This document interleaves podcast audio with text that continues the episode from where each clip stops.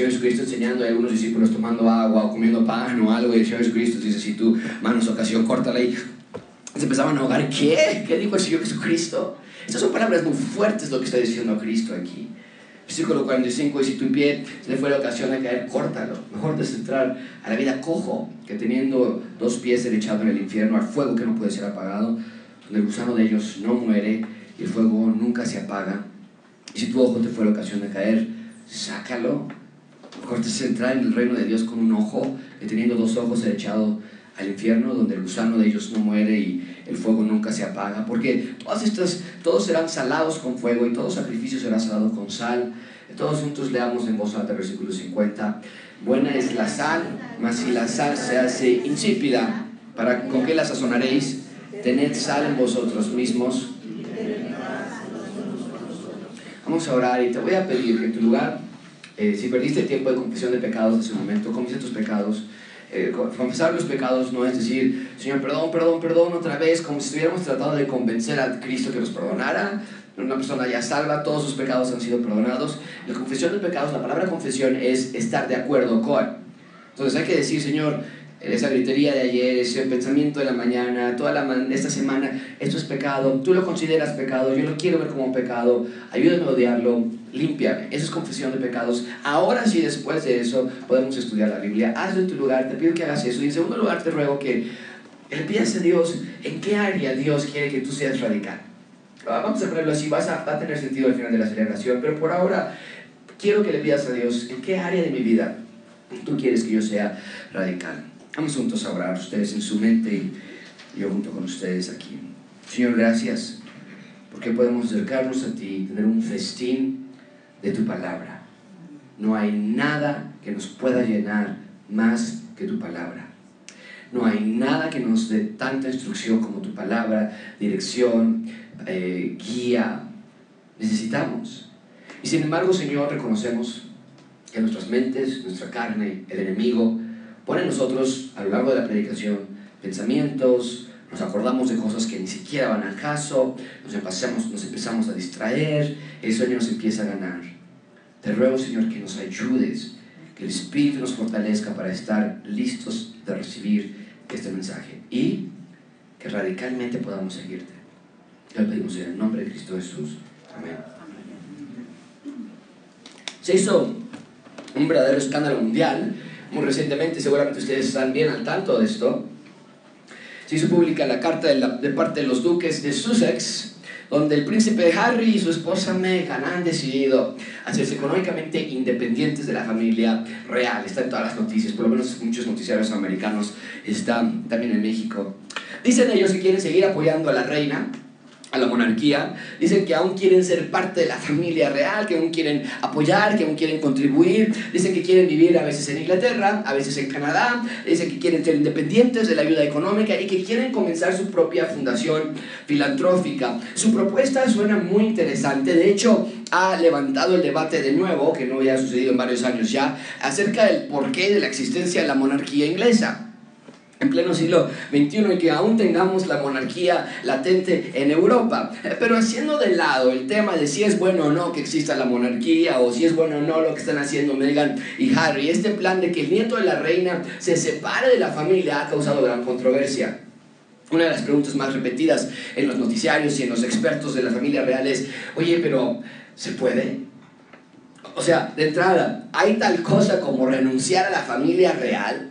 Se puede decir no a ser parte de la familia de la reina, porque nunca antes había sucedido algo así. No hay precedente alguno en la historia de la monarquía inglesa. Había ocurrido la abdicación de Eduardo VII también había pasado el divorcio del príncipe Carlos y de Diana, pero nunca en la historia de la monarquía había pasado algo así, que un alto miembro de la familia real, quiera mitad adentro y mitad afuera, que quiera hacerse el rol a su manera, en sus términos, a su modo o a su conveniencia. Desde siempre, la familia real había existido con una sola meta en, mente, en presente, apoyar a la monarquía y defender al monarca. Hijos, nietos, tíos, familia cercana. La razón de existir y por la que el gobierno les daba dinero a cada uno de ellos era tener una lealtad radical a la monarquía y al monarca. Y en un sentido similar, lo que vamos a ver hoy es al rey de reyes pidiendo total y completa lealtad a su llamado. De hecho, permíteme darte de una vez desde el inicio el punto principal del sermón es que Dios quiere que entiendas que el ciudadano del reino de Dios sigue a Jesús de una manera radical. De eso se trata este texto. Jesús va a explicar que el ciudadano del reino de Dios es completo, absoluto y radical. Eh, no es un movimiento radicalizado, sino radical. El rey del mundo ha venido a la tierra a reparar lo roto y reparar lo inservible. Y aquellos que se digan seguidores suyos necesitan portar su nombre con dignidad y seriedad. No se trata de perfección, sino se trata de seriedad. Déjame ponerlo así. Jesús no busca fanáticos, sino busca seriedad. Me temo que mucho de lo que se conoce como cristianismo hoy en día es un cristianismo superficial, me parece. Un cristianismo este, eh, que no es verdadero, que no es profundo. Tal vez en nuestras mentes somos cristianos, pero no hay compromiso, no hay lectura de la Biblia, no hay una vida realmente cristiana. Tal vez nominalmente somos cristianos, pero en la vida práctica de día a día es muy distinto. Y lo que este texto nos va a enseñar es qué se refiere Jesús con una vida radical. ¿Qué es lo que debemos hacer como ciudadanos del reino de Dios? ¿Cómo debe afectar nuestras vidas el hecho de que somos ciudadanos del reino de Dios? Y en un sentido es lo que hemos ya venido estudiando en las últimas semanas. Hace un par de semanas tú recuerdas que Jesucristo nos enseñó que necesitamos más y más fe para vivir como ciudadanos del reino de Dios. La semana pasada vimos que los verdaderos ciudadanos del reino de Dios son caracterizados por una vida de servicio, particularmente para los más frágiles y los más necesitados, lo vimos la semana pasada. Y hoy Jesús nos va a enseñar que el ciudadano del reino de Dios vive una vida de integridad. Déjame cambiar un poquito lo que lo puse en la pantalla y déjame presentártelo así. Jesús no pide una vida de perfección, Jesús pide una vida de integridad. Integridad. Dios sabe que no eres perfecto. Amiga, Dios sabe que no eres perfecta. Por eso te rescató. Pero Jesús nos pide que sí seamos íntegros. Dios quiere que seamos íntegramente santos. No en el sentido de que no pequemos, eso es imposible, pero en el sentido de que ataquemos nuestro pecado resuelta y radicalmente. Entonces hoy vamos a estudiar cuatro puntos, el, el falso seguidor, veremos el verdadero seguidor, el seguidor radical y finalmente veremos la evidencia del seguidor. Así que comencemos por favor con el falso seguidor. El falso seguidor, un gran, gran tema Prepara tus notas, prepara tu corazón, prepara tu mente, que Dios nos hable a todos de la manera que a mí me ha hablado cuando estudié este texto. Vean por favor conmigo el falso seguidor, versículo 38. En la primera parte, el Señor Jesucristo se acerca a él, Juan, y le dice, eh, Juan le respondió diciendo, nos tenemos que detener allí por unos minutos nada más para ponernos en el contexto correcto. Tenemos entonces a Jesús con sus discípulos en los últimos meses de su vida antes de morir en la cruz a Jesús. Y les ha estado enseñando muchísimo en las últimas semanas que Él es el Mesías, ya lo entendieron, Pedro dijo, tú eres el Cristo, el Hijo del Dios viviente. El Cristo les enseñó que Él, Jesús, es la culminación de la ley y los profetas en el monte de la transfiguración, lo vimos ya, eh, vimos a Moisés, a Elías, y cómo apuntaban hacia Cristo, Él es la, la cúspide, la culminación de, de, la historia bíblica, y lo vimos ya también. Jesucristo les empezó a enseñar que Él tenía que sufrir y padecer y morir y resucitar, y eso aún no lo han entendido, están preguntándose, vimos la semana pasada que mejor se quedaron callados y dijeron, no, vamos a preguntar de nuevo de qué se trata esto de morir y resucitar, pero han aprendido que necesitan más fe, han aprendido que tienen que servir. Y toda esta enseñanza gira alrededor de la realidad de que el reino de Dios llegó finalmente y Jesús es el restaurador. Bien, ahora, en ese contexto entonces, Juan, uno de los discípulos más cercanos a Cristo, se acerca a Jesús para hacerle un importante comentario. ¿Qué es lo que le dice? Versículo 38. Juan le respondió diciendo, Maestro, ¿qué crees? íbamos caminando por ahí y hemos visto a uno que en tu nombre se atrevía a echar fuera demonios. Pero Él no nos sigue, Jesús. Él no está con nosotros. Y entonces, ¿qué hicieron ellos? Dice el texto. Ya no más. Porque, vuelvo a insistir, Él no nos sigue. Bien. Mucha atención con lo que Juan está comentando. Subrayen las dos ocasiones en las que Juan aclara, Él no nos sigue. Porque este pasaje, amigos, gira alrededor de esta cuestión, seguir a Jesús. Este pasaje se trata de definir mucha atención de quiénes son los verdaderos seguidores de Jesús. Juan dice, abre la conversación diciendo, Él no nos sigue. La idea es, nosotros sí te seguimos. Pero a pesar de que ese de allá no nos sigue, se atrevía a sacar demonios en tu nombre. Y la idea es, no nos parece bien eso. Entonces Juan le da la buena noticia a Jesús, que crees, ya nos echamos ese problema, no se, ya se acabó, ese tramposo, ese de allá falso seguidor, ya no va a ser de las suyas, dice Juan. Porque en su mente no se valía, Dios. Los discípulos eran los que habían dejado todo por seguir a Jesús. Los discípulos habían dejado su familia y sus empleos por seguir a Jesús. Ellos eran los verdaderos seguidores. Ellos eran los que habían recibido la responsabilidad de sacar demonios. No ese fulano de allá, que ni siquiera está con nosotros, dice Juan. Ahora varias cosas que podemos notar en la manera que habla Juan.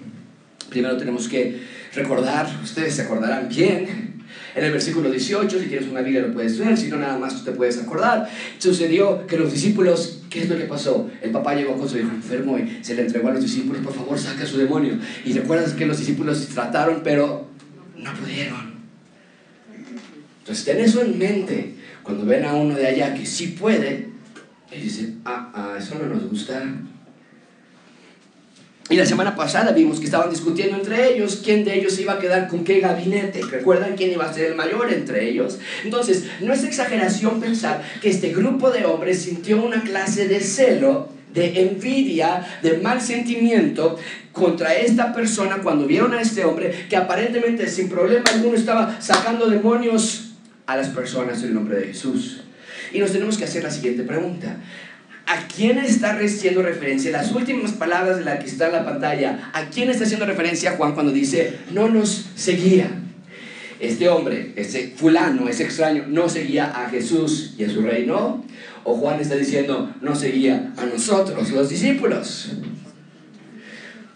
La idea no es clara, porque solamente dice no nos sigue, podría ser ambas, pero la manera en la que Jesús contesta, y viendo el contexto de los discípulos y sus actitudes y su arrogancia y su dureza de corazón, podemos pensar que Juan y el resto de los discípulos estaban resentidos de que él tuviera la oportunidad de sacar demonios y que él estuviera solo y no siguiéndolo a ellos, a ellos.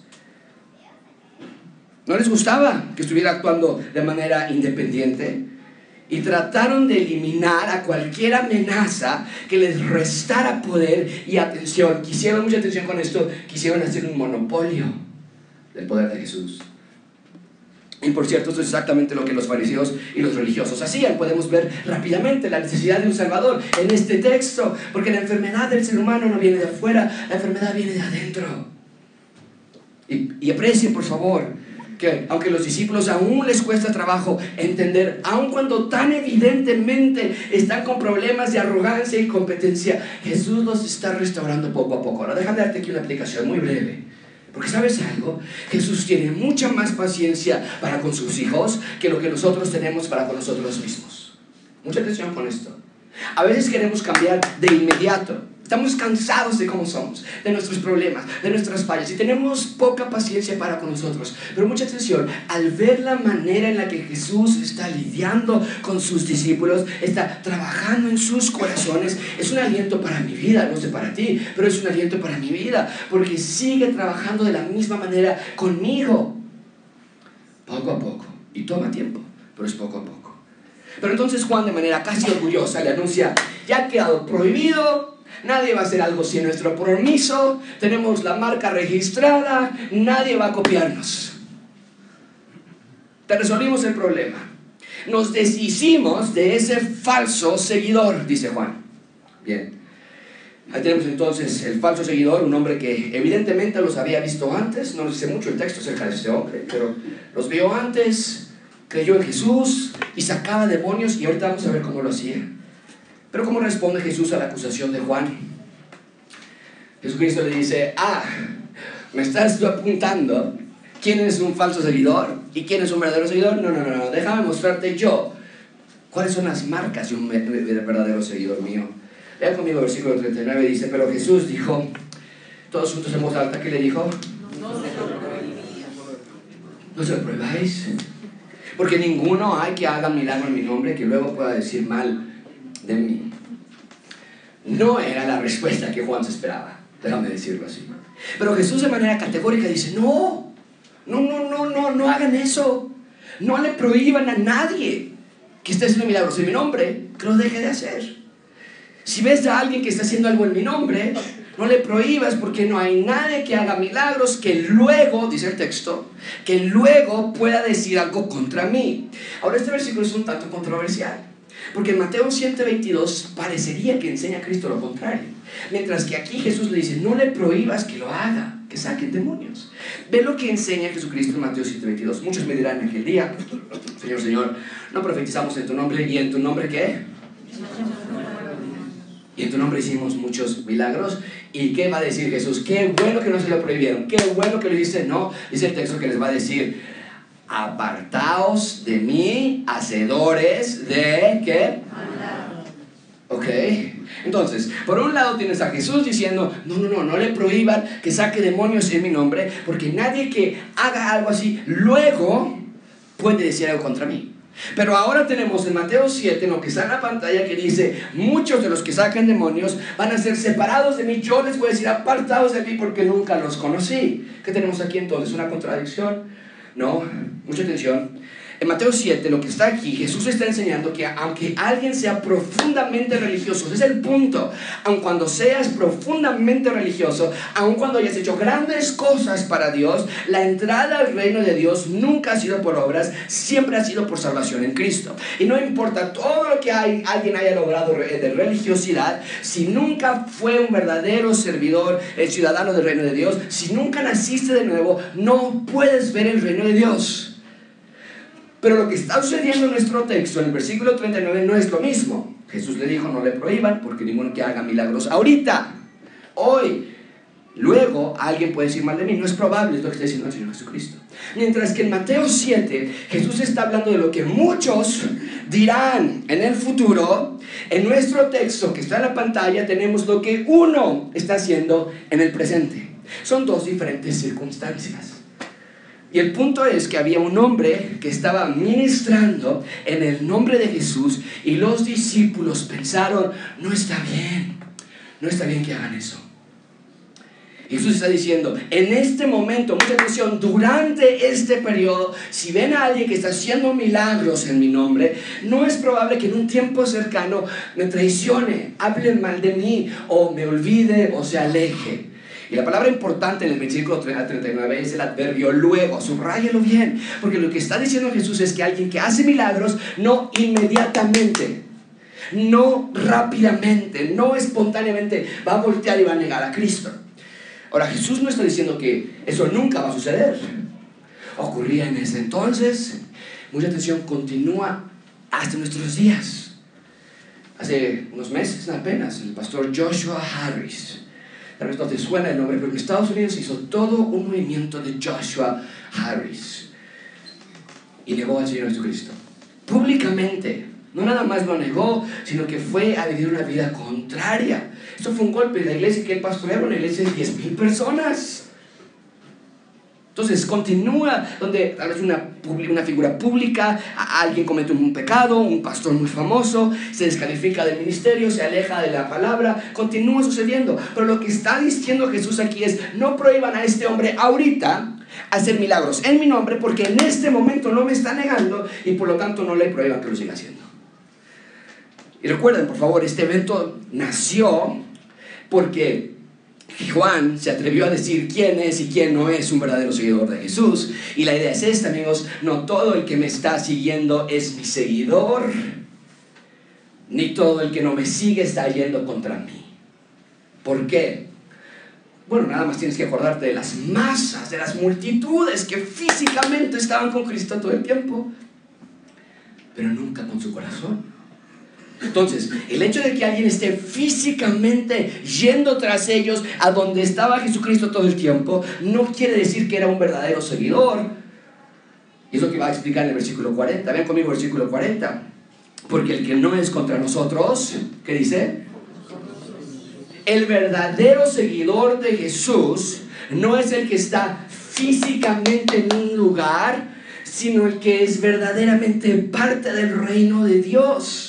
Es lo que dice el versículo 40, déjame ponerlo así. El verdadero ciudadano del reino de Dios vive una vida que no es contraria a lo que les enseño. Es lo que está diciendo Jesús. Y si ese fulano de allá, como le decía Juan, está viviendo una vida que es lo que yo estoy enseñando, déjenlo hacerlo.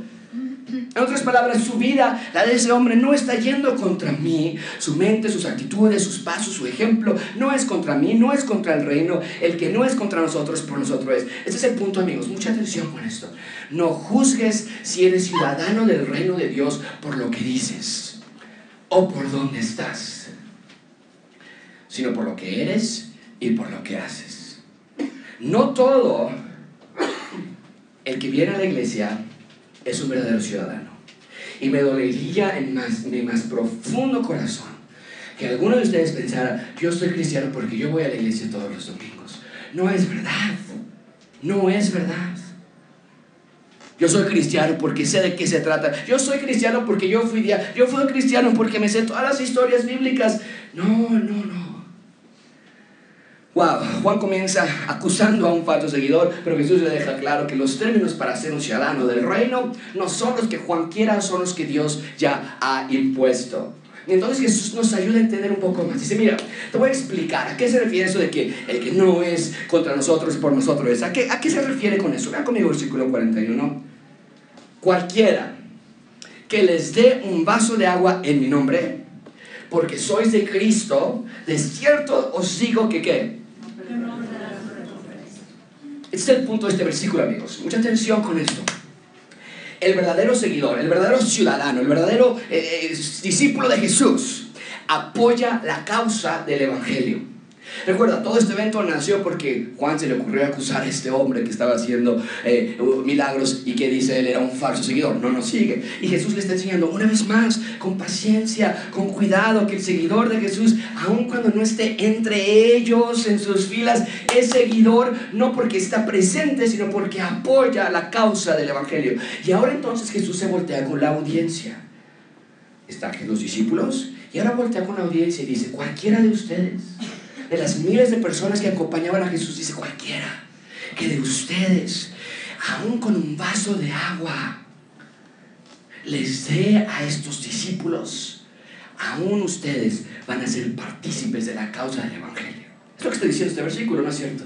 Los apóstoles eran los enviados del Señor Jesús. Los discípulos eran los encargados de ir y hacer y enseñar y hacer milagros y proclamar. Pero lo que Jesús está diciendo es que si alguien les da a los discípulos algo tan insignificante como un vaso de agua, entonces esa persona va a recibir recompensa porque está ayudando a que el Evangelio continúe. Es como si los discípulos estaban, vamos a ir a este pueblo y vamos a ir a predicar y alguien te dice, ten, toma un poco de agua y Gracias, voy a seguir adelante. Lo que está diciendo Jesús es, tú estás siendo partícipe para que el Evangelio siga avanzando, aun con algo tan pequeño como un vaso de agua. Se pudiera haber pensado que los discípulos eran los únicos que estaban haciendo el trabajo importante. Pero Jesús está diciendo que los discípulos no son los únicos seguidores, sino que si alguien les ayuda hasta con un vaso de agua para que los discípulos puedan continuar viajando, puedan continuar proclamando, ayudando, entonces esa persona que le ofreció algo tan pequeño y se quedó, tal vez no puede hablar bien, tal vez no tiene la capacidad de otros, pero le ayudó para que continuara, esa persona que se queda atrás es también participante de las recompensas. Qué gran lección es esta, amigos. Porque cuando lo vemos así, todos podemos hacer algo por la causa del reino de Dios. Yo sé los adolescentes que están aquí, de tus ciertas limitaciones que tienes. Yo sé como jubilado y, personal, y personas de la tercera edad tienes ciertas limitaciones, o como divorciado, o como madre eh, soltera. Todos tenemos ciertas limitaciones. Pero si cada uno de nosotros hacemos lo poco o lo mucho que podamos, estamos participando en la causa del Evangelio de Dios con algo tan insignificante como un vaso de agua, Dios no lo ve insignificante. Déjame darte una aplicación aquí. Vez tú dices, yo no puedo, Josué. no puedo hablar como tú hables y yo no sé tanto como el de allá y yo me da mucha vergüenza, mucha pena, soy retraído, soy... No tengo dinero, no tengo familia, no tengo hijos, lo que sea tu situación. Te voy a dar algunas explicaciones. Sí puedes orar por el ministerio de gracia abundante. Eso todos lo pueden hacer. Vas a decir, ah, pero eso no hace diferencia lo que nos está enseñando Jesús. Lo más insignificante para ti no es insignificante para Él. Puedes orar por los pastores de gracia abundante. Necesitamos tanta dirección para saber cómo llevar algo que jamás hemos hecho. No 33 años yo jamás me había sentado a ser pastor de alguna iglesia. Mis hermanos jamás habían sido pastores de una iglesia así. Sé amable con las personas, eso no puede ser cualquier persona.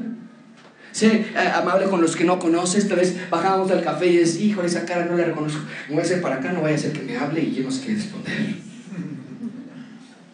Podemos ser amables con ellos, podemos ser amigables, podemos ser hospitalarios. Oye, no te conozco, pero ven, vamos a mi casa y te invito a comer y vamos a pasar un tiempo de comunidad. Eso todos lo pueden hacer. Ayuda con despensa a los más necesitados. A veces no tenemos que dar a nuestras viudas.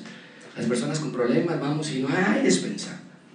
Lleva donaciones a los pobres, da alimento a los indígenas en las calles, dales una botella de agua, ora con y por ellos, manda un mensaje a alguien de nuestra iglesia, un breve mensaje en tu teléfono, visita a alguien de nuestra iglesia, invita a alguien a nuestra iglesia, enseña a tus hijos a dar. Diles estos cinco pesos, estos diez pesos no son para tus chetos, son para Dios. Enséñales que no todo es de ellos. Enséñales a dar a misiones, sé generoso en tu propia ofrenda, no desde lo que te sobra, sino da de lo primero que tienes a Dios. El dar de manera generosa y alegre a Dios es la única clase de ofrenda que Dios acepta. Sé fiel con tu promesa de fe. Algunos de nosotros tenemos una promesa de fe que hemos hecho nuestros misioneros de Guerrero y Guatemala, el mundo. Haz tu parte. Si, te, si prometiste 20 pesos mensuales o prometiste 500 pesos mensuales, ¿qué importa? Pero tú sé fiel en eso. Sé un participante activo del reino de Dios, sea poco, sea mucha, es lo que está enseñando el Señor Jesucristo a sus discípulos. No se atrevan a despreciar al que aunque no nos siga físicamente, porque no puede salir de su casa, está orando por todos ustedes. ¡Wow! Es una gran lección. Aunque sea lo más pequeño, será recompensado. Dios nunca ignora tu ayuda al Evangelio, nunca, nunca. Bien, ahí tenemos entonces el verdadero seguidor un seguidor no es seguidor solo por venir a la iglesia, incluye mucho más que eso. Si te sabes canciones cristianas, qué bueno. Si te sabes algunos versículos cristianos, excelente. Ya lo vimos la semana pasada, si te bajaste la aplicación de YouVersion y te llega el versículo del día, también, muy bien. Pero nada de eso nos hace cristianos, es lo que está enseñando Jesús. Eso es algo mucho más profundo. La vida del ciudadano está caracterizada por avanzar el reino de Dios por medio de oración, de amabilidad, de hospitalidad, de generosidad, de abrazar a nuestros hermanos, de orar por los pastores, en fin. Es como nosotros participamos y no va a ser pasar por desapercibido. Bien, no se queda ahí Jesús. Jesús va ahora a ahondar más en el tema de seguirle. Porque Jesús va a dejar claro que el que le sigue, le sigue porque quiere seguirle de una manera radical. Vean conmigo en tercer lugar el, el, seguidor radical, versículo 42. Cualquiera, ya lo dijo hace ratito, habló a las multitudes. Si alguno de ustedes les ayuda a estos discípulos, ustedes son participantes de las recompensas. Pero ahora dice, cualquiera que haga tropezar a uno de estos pequeñitos que creen en mí, mejor le fuera. Si se le atase una piedra al molino y se arrojase al... ¿Qué? Señor Jesucristo, ¿qué estás hablando? ¿Qué estás enseñando? Jesús acaba de decir que si cualquiera le da un vaso de agua a alguno de los discípulos, va a tener recompensa. Pero ahora se va al otro lado de la moneda. Se va a ir a la contraparte. Ahora dice, cualquiera que los haga tropezar, tendrá un gran castigo. Esto que dice el texto. Jesús dice, ayuden a que el Evangelio progrese. No se atrevan a detener el progreso del Evangelio. Son palabras muy impresionantes. Dice, no hagan tropezar a alguno de estos pequeñitos. Ahora, ¿por qué dice pequeñitos aquí? ¿Está hablando de niños o de discípulos? A veces Jesús habla de niños. En dos semanas vamos a ver a Jesús tomar a un niño y sentarlo en su regazo y abrazarlo y bendecirlo. Es increíble lo que vamos a estudiar en un par de semanas. No se pueden perder esa clase. Pero aun cuando sucede eso a veces, en este caso no tenemos nada de niños. Jesús está hablando de los discípulos, no hay niños presentes en la escena, no hay niños. Entonces tiene que estar hablando de los discípulos. La palabra pequeñitos en el idioma original, lo puedes escribir en tus notas, es la palabra micro. Algo pequeño, micro. Y esa palabra no siempre hace referencia a niños, sino que puede hacer referencia a muchas cosas. Y en este caso Jesús ocupa esta palabra porque son menores que sus maestros. Es como decir, el maestro y sus estudiantes en un nivel más bajo. Son pequeños en comparación al maestro. Por eso ocupa la palabra pequeñitos. Pero entonces el punto es que dice, si alguien hace tropezar a alguno de mis discípulos, de mis estudiantes, de mis seguidores, es decir, si alguno va a hacer lo contrario que darle por lo menos un vaso de agua, la idea es que estás deteniendo la expansión del reino de Dios. La idea entonces es que estás eh, reteniéndolo, deteniéndolo, estás oponiéndote a él, obstruyendo y estorbando para que el crecimiento del reino de Dios avance en la tierra. Jesús dice, para esa persona será mejor que se ate una piedra y se eche al mar. ¿Por qué? Porque entre más estás obstruyendo, deteniendo, estorbando el Evangelio, el progreso del Evangelio, más castigo hay contra ti. Dice Jesús, es mejor que lo termines hoy. Wow, ¿qué es lo que está enseñando Jesús aquí? Mucha atención, lo que está enseñando con esto es que no hay nada más importante para un seguidor radical que la expansión del reino de Dios en la tierra. Acabo de regresar de Guatemala y estuve platicando con hermanos pastores y vamos, estamos a punto. Yo sabía que este año va a ser grande en cuanto a la expansión del reino de Dios, pero viendo las iniciativas en las que ellos están envolviendo con huérfanos, con viudas, con pobres, vamos a traerlos aquí, vamos a tener clases y talleres para que nos sensibilicemos cada uno de nosotros de expandir el reino de Dios en la tierra y no nos quedemos nada más en nuestro club social. Entonces, ¿qué está enseñando Jesús? Que el verdadero seguidor no tiene nada más importante que buscar maneras de que el reino crezca, no buscar maneras en las que el reino se detenga.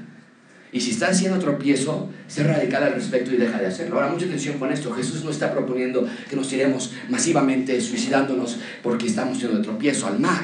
No, Simplemente está enseñando. Si eres un verdadero seguidor y te das cuenta que has estado obstruyendo, y ahorita te voy a explicar cómo se obstruye, pero si te has dado cuenta de que has estado obstruyendo el paso del Evangelio, te das cuenta que no estás haciendo un canal por el cual fluya, sino que estás haciendo más bien un tapón donde el Evangelio se detiene, lo escuchas y se queda contigo en tu familia, en tu casa nada más, no con tus vecinos, no con tu familia, no con los, nada, nada más contigo, es un tapón. Entonces dice Cristo, haz algo radical al respecto, cambia de dirección totalmente y sea un verdadero seguidor de Jesús. ¿Cómo podemos aplicar esto a nuestra actualidad? Escribí algunas ideas de cómo esto se traduciría en nuestra actualidad, pero no incluye a todos.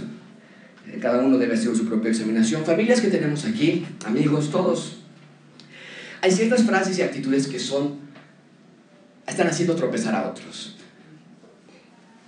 Por ejemplo, llegas a la casa y estás con tu esposa o con tus padres y dices, ay, no que muy cristiano, no, no que muy cristiana, mira cómo sigues hablándome, no, a ver, no que no.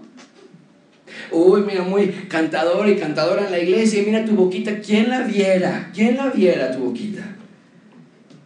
Tal vez entre amigos o eh, hermanos, qué sé yo, oye, este pecado no es para tanto. no, no tienes que ser religioso, ven, vente, ven, ya vente, tranquilo.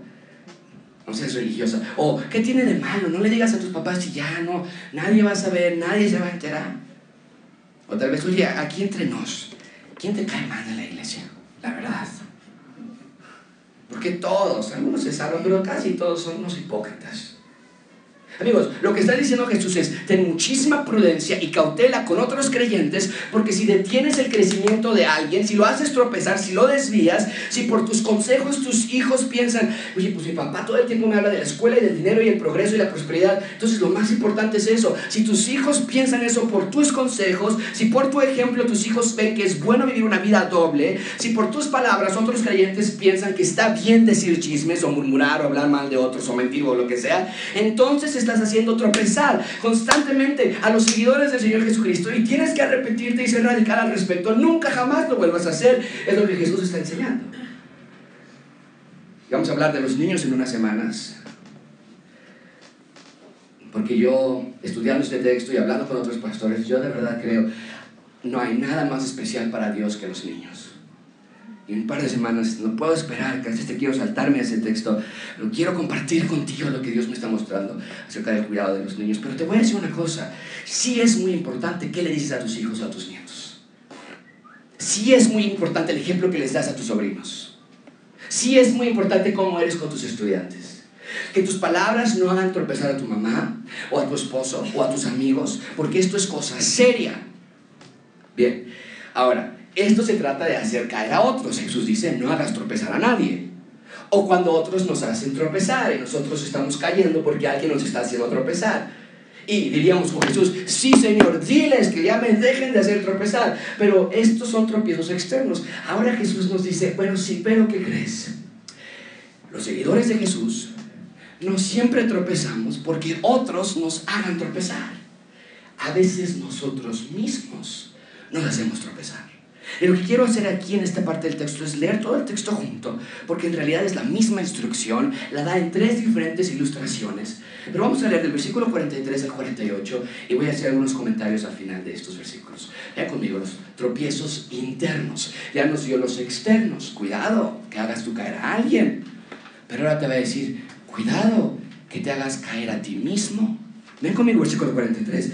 Si tu mano Ah, ya no la mano del vecino. Es que mi mamá siempre. No, es que si conocieras a mi esposa. Es que los niños están como locos. No, es que si conociendo, como no tenemos dinero, dice: No, no, no, no, no. Tú, mano. Si os ocasiona caer, córtala. Mejor te entrar en la vida manco que teniendo dos manos y al infierno, al fuego que no puede ser apagado, donde el gusano de ellos no muere y el fuego nunca apaga. Si tu pie fue ocasión de caer, córtala. Mejor te centrar la vida cojo que teniendo dos pies ser echado en el infierno al fuego que no puede ser apagado, donde el gusano de ellos no muere y el fuego nunca se apaga. Vean cómo es la misma idea, por eso lo estamos viendo todos juntos. Si tu ojo ahora te fuera ocasión de caer, ¿qué dice el texto? Mejor te centrar en el reino de Dios con un ojo que teniendo dos ojos ser echados al infierno donde el gusano de ellos no muere y el eh, fuego nunca se apaga. ¡Wow! Juan pensó que porque ese de allá estaba independiente a ellos, era un falso seguidor, Jesús le aclara que requiere mucho más que estar presencialmente allí para ser un seguidor. Esta porción de las escrituras es clara, es fuerte, es directa. El ciudadano del reino de Dios es radical. Déjame regresar, se me fue. Ahí está. El ciudadano del reino de Dios es un seguidor radical. No radicalizado, que no piensa. Eso es un momento radicalizado fanatismo, religiosidad. Hay una gran diferencia. Por favor, noten lo que Jesús está pidiendo. No está hablando de mutilarte el cuerpo. No está hablando de irte a una isla remota y vivir separado de todos los humanos. Si lo tomas literalmente, lo único que vas a hacer es quitarte un ojo, quitarte tu mano, quitarte tu pie y vas a seguir siendo igual de pecador. Entonces vamos a analizar lo que está enseñando. Hay tres partes que componen estas frases. El pecado, dice, tu mano, tu pie o tu ojo. Después dice la acción, en las tres es lo mismo, la acción, córtalas, córtalas, sácalo. Y después dice el peligro, porque es mejor a que termines en el infierno. Entonces vamos a pensar en cada frase y cómo nos advierte del pecado. Primero vemos entonces la advertencia del pecado. Jesús nos dice que cuando tropezamos, no siempre es echarle la culpa a alguien más, siempre estamos, Satanás me tentó, ¿eh, pastor? No, Satanás está, se está pasando de listo, Satanás. El enemigo, no, mi esposa, mi esposa, como ahorita, no, mi, jefe, mi por eso. No, no, no, dice Jesús, no. Aunque sí, a veces así sucede, es externo, no siempre es debido a algo externo. En muchas ocasiones se debe a algo interno, como tu mano, tu pie o tu ojo. Es lo que Jesús nos está enseñando. Nuestros miembros pueden ser un tropiezo para caer en pecado. Cuando habla de manos y pies, ¿a qué se refiere con eso? Mucha atención con esto. Se refiere a lo que haces y se refiere a dónde vas. Si estás haciendo cosas y si estás yendo a lugares que son pecado, estás dando control a tus miembros y debes recordar que tus miembros están infectados por el pecado y la naturaleza pecaminosa.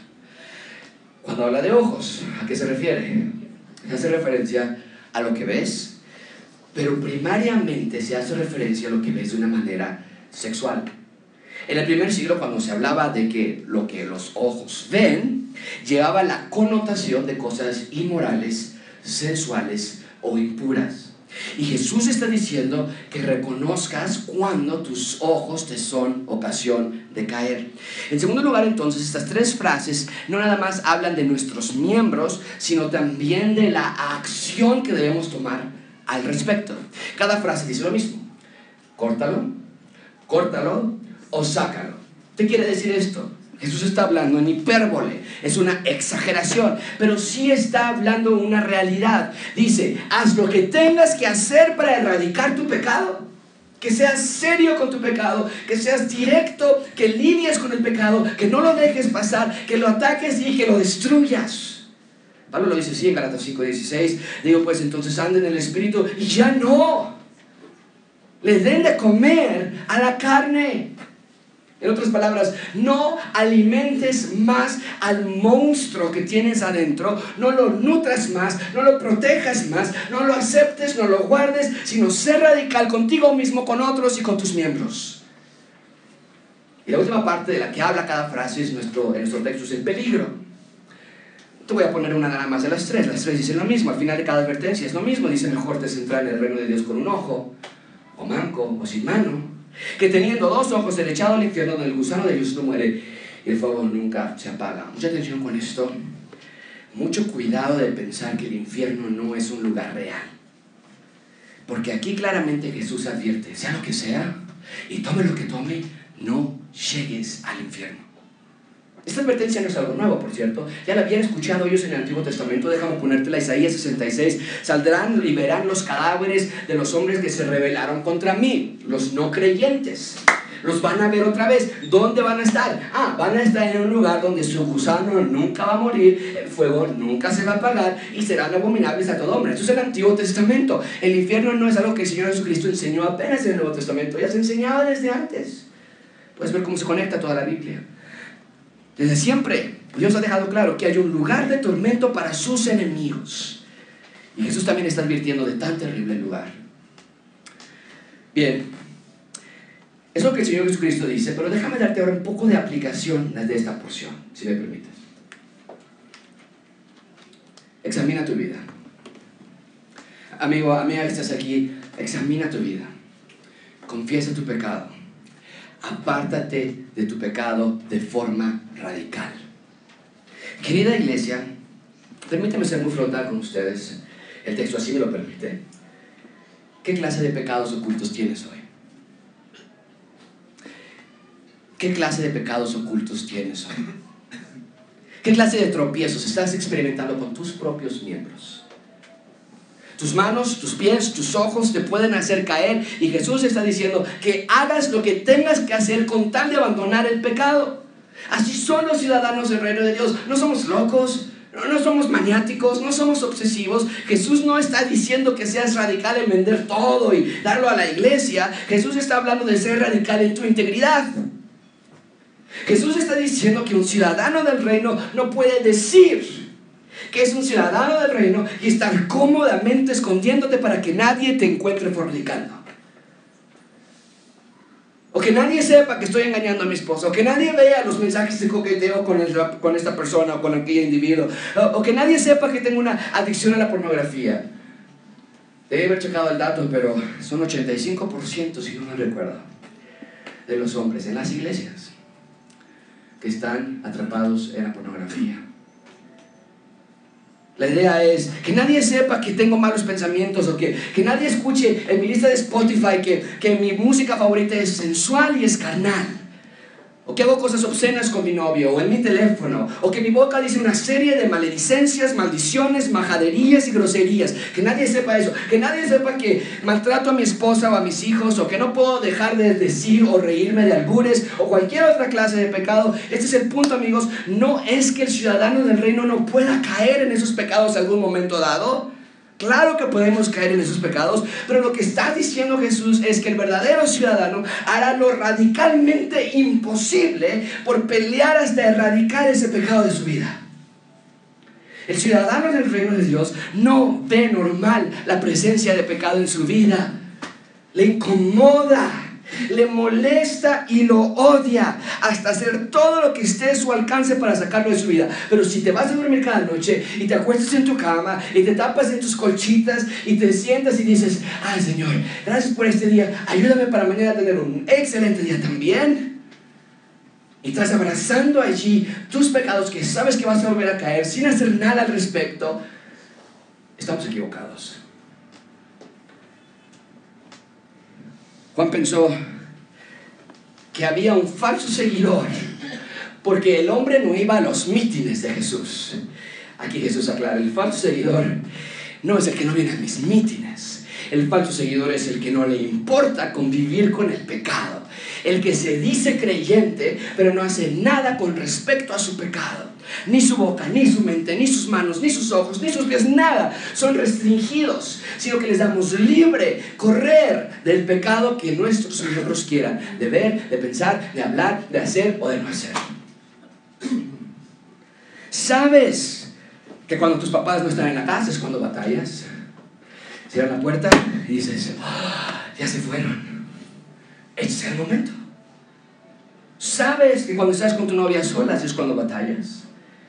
¿Sabes que cuando vas con esa secretaria o cuando vas a esa tienda y ves a la cajera o sabes que de noche en la oscuridad y en tu teléfono es cuando batallas? ¿Sabes que explotas en ira cuando alguien te habla en cierta forma? ¿Sabes que explotas cuando alguien se te mete en periférico? ¿Sabes, sabes, sabes, pero nunca haces nada al respecto? Jesús dice, mis ciudadanos deben hacer todo lo posible y luego más, con tal de jamás, nunca estar cómodos cohabitando con el pecado. El pecado tiene que causarte un grotesco asco. Y no digo que no caemos, pero cuando ya caímos y nos enojamos en nuestro propio matrimonio, o vimos algo mal, o hicimos algo mal, o peleamos con nuestros padres, o cuando pecamos inmoralmente, al final de ese pecado necesitas terminar con un grotesco asco en contra de ese pecado, a tal grado que nunca más lo quieras ver de nuevo. No es lo que hacemos con nuestros alimentos. Si vas a llevar a un lugar de hamburguesas, si voy a ir a algún lugar de hamburguesas y me llega mi hamburguesa, y mi hamburguesa tiene pepinillo, voy a ser el hombre más airado de todo el mundo. ¿Has probado una, hamburguesa con pepinillo? ¿Quién inventó el ponerle pepinillos a las hamburguesas para empezar? La he probado, me ha pasado que la muerdo y la carne y la mayonesa y la lechuga y encuentro mi lengua inmediatamente. Lo quiero sacar y escupir todo. El sabor es asqueroso. Los voy a sacar a esos pepinillos, los voy a tirar a la basura, le voy a prender un, cerillo, voy a ponerle fuego y luego voy a tener eso y lo voy a poner en la coladera. Los pepinillos me dan asco.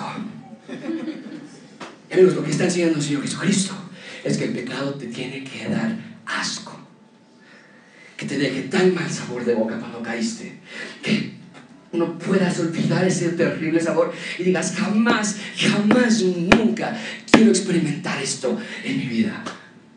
Otra vez. Pero cuando lo ignoras, cuando lo dejas allí, ya nos enojamos, nos dijimos de cosas, ya que se nos pasa el coraje mejor. No, porque yo soy de los que no me gusta hablar, yo soy de los que no me gusta que se nos pase el coraje y después hablamos. Es que ya no lo vamos a hacer. Por eso ya, no, es que ya no voy a caer en eso otra vez. No, nunca voy a caer en eso. Cuando estamos haciendo eso, estamos aceptando vivir con el asesino. Estás diciendo que al final del día te gusta y no quieres dejarlo ir.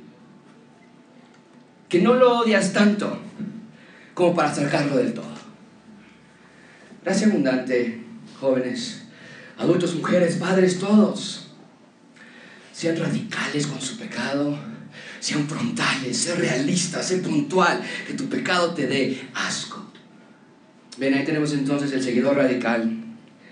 Mucho más que nada más escuchar cantos cristianos o el versículo del día, ¿no es cierto? Veamos entonces, en último lugar, muy brevemente, son dos versículos nada más, la evidencia del seguidor. Dice el versículo 49, sean radicales, sean radicales en su pecado. Porque todos los creyentes serán salados con fuego. ¿Qué quiere decir eso? Y todo sacrificio será salado con sal. Es un versículo muy interesante, complejo de entender, pero simplemente está diciendo en grandes términos, que todos nosotros somos como un sacrificio. Y nuestras vidas son como un sacrificio para Dios. Y Dios había ordenado que a los sacrificios se les pusiera sal. Déjame mostrarte en Levítico 2.13, que vas a sazonar con sal toda ofrenda que presentes. No harás que falte jamás de tu ofrenda la sal, pero no cualquier sal. Aquí no estamos hablando de clases de cocina, es la sal del pacto de tu Dios. Así que toda ofrenda tuya ofrece sal. La sal era un elemento para prevenir la corrupción del alimento, que no se echara a perder. Y es un símbolo de que esta ofrenda es de Dios, es la, sal, la sal del pacto de Dios. Y lo que Jesús está pidiendo es que ahora nuestras vidas sean como ofrenda para Dios. Pablo lo pone así en Romanos 12, presenten sus cuerpos en sacrificio vivo, santo, agradable a Dios, que es vuestro culto racional que así veas tu vida privada, pero también la pública. Que así veas las palabras que salen de tu boca, pero también las que se quedan guardadas en tu corazón. Todo es una ofrenda a Dios. Pregunta para ti es qué clase de ofrenda estás trayendo a Dios día con día.